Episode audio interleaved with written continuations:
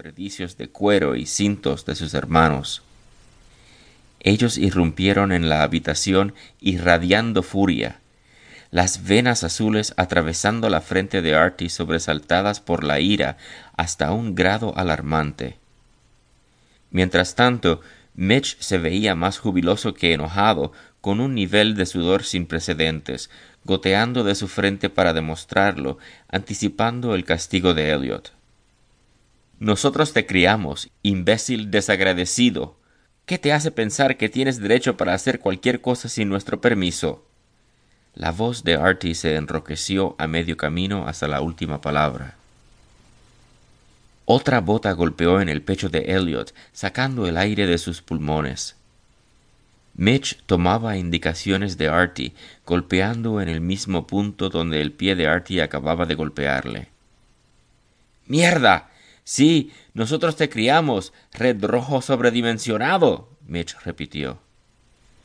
Mientras Elliot se enroscaba, haciéndose bola y jadeando por aire, Artie y enseguida Mitch voltearon hacia Amelia con puños cerrados y sus ceños profundamente fruncidos, mostrando que su ira todavía no había desaparecido. Elliot sintió una quietud helada llenando su pecho cuando sus hermanos avanzaron hacia Amelia.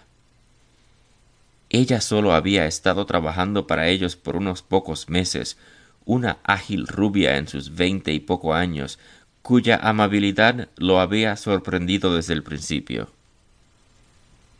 Pero entonces ella no sabía nada acerca de su aflicción.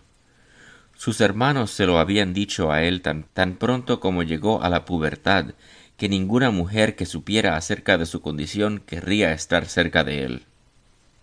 Amelia era demasiado hermosa, dulce y amable para alguna vez considerar estar con alguien como Elliot, sin embargo, él la adoraba. Elliot no podía soportar el pensamiento de que ella sufriera algún daño. Cuando Mitch avanzó hacia ella, Amelia trató de ponerse detrás de una de las sillas y quiso agarrar uno de los sartenes colgando en la pared. Artie era demasiado rápido.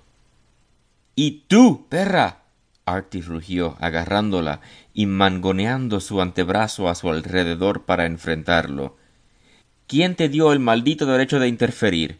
le dijo con desdeño, capturando sus muñecas con ambas manos. De hecho pensaste que esta pequeña caca podría ir a una reunión. Mitch se movió hacia la mujer refrenada, resoplando y riendo. Sí, tú no tienes derecho, perra. Esto no está bien.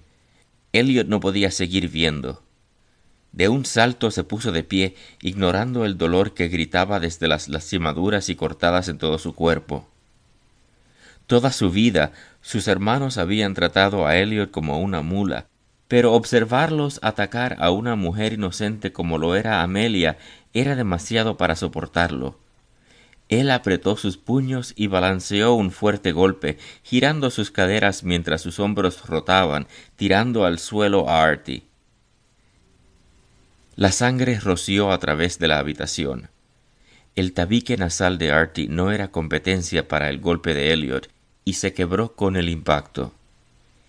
Inmediatamente Mitch salió corriendo de la habitación, dejando salir un grito agudo y gangoso mientras huía. Artie se tambaleó sobre sus pies, apretando su nariz para detener el flujo de sangre corriendo por su barbilla.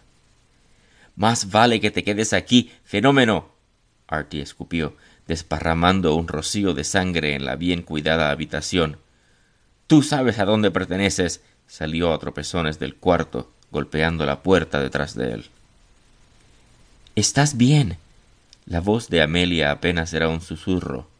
Sus manos temblorosas, mientras ella caminaba despacio a través de la habitación, peinando su cabello despeinado con sus dedos, nerviosamente, acomodándolo en su lugar. Elliot cayó al piso y los moretones ya comenzaban a aflorar en su piel expuesta. Solo necesito un minuto. ¡Au! Amelia se dejó caer de rodillas a su lado.